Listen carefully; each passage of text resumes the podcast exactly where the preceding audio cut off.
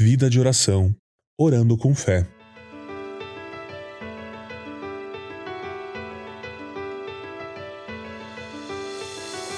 Agora que sabemos o que é a oração e como ela é importante para o nosso relacionamento com Deus, o Pai, a próxima pergunta lógica é: como nós devemos orar? Em Mateus 21, 22, Jesus nos diz: E tudo que pedirem em oração, crendo, vocês receberão. Por isso, comece com a fé. Nós precisamos ter fé que Deus existe, que Ele nos ama, que Ele quer cuidar de nós, que Ele nos ouve e Ele quer que tenhamos tudo o que precisamos. Precisamos ter fé que o Espírito está nos ensinando a orar. Precisamos ter fé que Jesus morreu para perdoar os nossos pecados, fazendo-nos filhos cujas orações o Pai escolhe ouvir. Deus reserva três potenciais respostas para todas as orações: sim, não ou depois. Às vezes oramos por coisas e lamentamos: Deus não respondeu a minha oração, mas Ele o fez. Ele apenas disse não, e não é uma resposta. Deixa eu te contar um exemplo. Algum tempo atrás, era hora de dormir em minha casa e meus três filhos fizeram pedidos. Papai, estou com fome. Posso comer umas uvas? Sim, esse é um pedido praticável. Meu outro filho me aborda e diz: Papai, estou com sede, muita sede. Posso tomar Coca-Cola? Não, não existe Coca-Cola na hora de dormir. Você não precisa ficar acordado para estudar para as provas, afinal de contas você tem seis anos. Por isso, Tá com sede? Toma um pouco de água.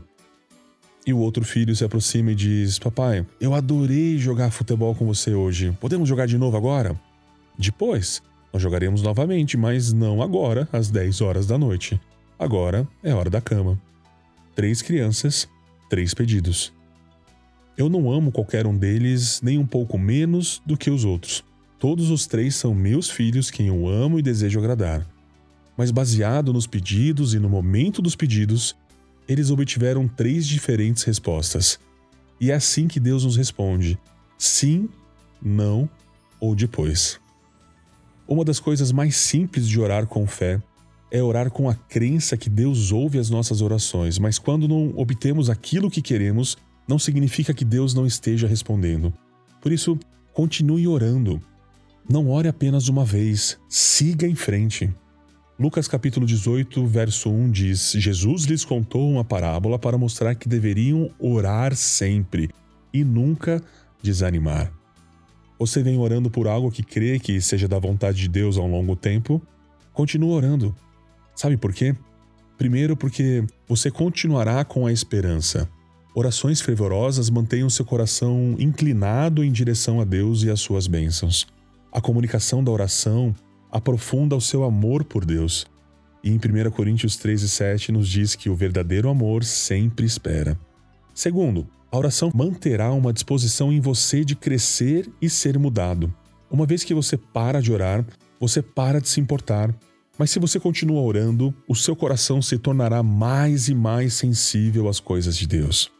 E terceiro, se você continuar orando, você continua amando. Se você continua orando por pessoas, você crescerá em amor por pessoas. Se você continua orando pela ajuda e bênçãos de Deus em sua vida, você crescerá em amor por Deus. Espere e ore com esperança. E essa esperançosa e fervente espera moldará o seu coração à vontade de Deus, qualquer que possa ser a resposta dele à sua oração. Deus não está sentado esperando até que façamos um bom trabalho, retendo o seu amor e provisão até que os tenhamos merecido. Afinal de contas, nós não merecemos. Ele já nos ama e não quer que retenhamos o nosso coração com relação a Ele. Por isso, não pense que as suas preocupações são muito pequenas para Deus. Deus é o seu Pai, e como qualquer pai que realmente ama o seu filho, nenhum pedido é pequeno demais.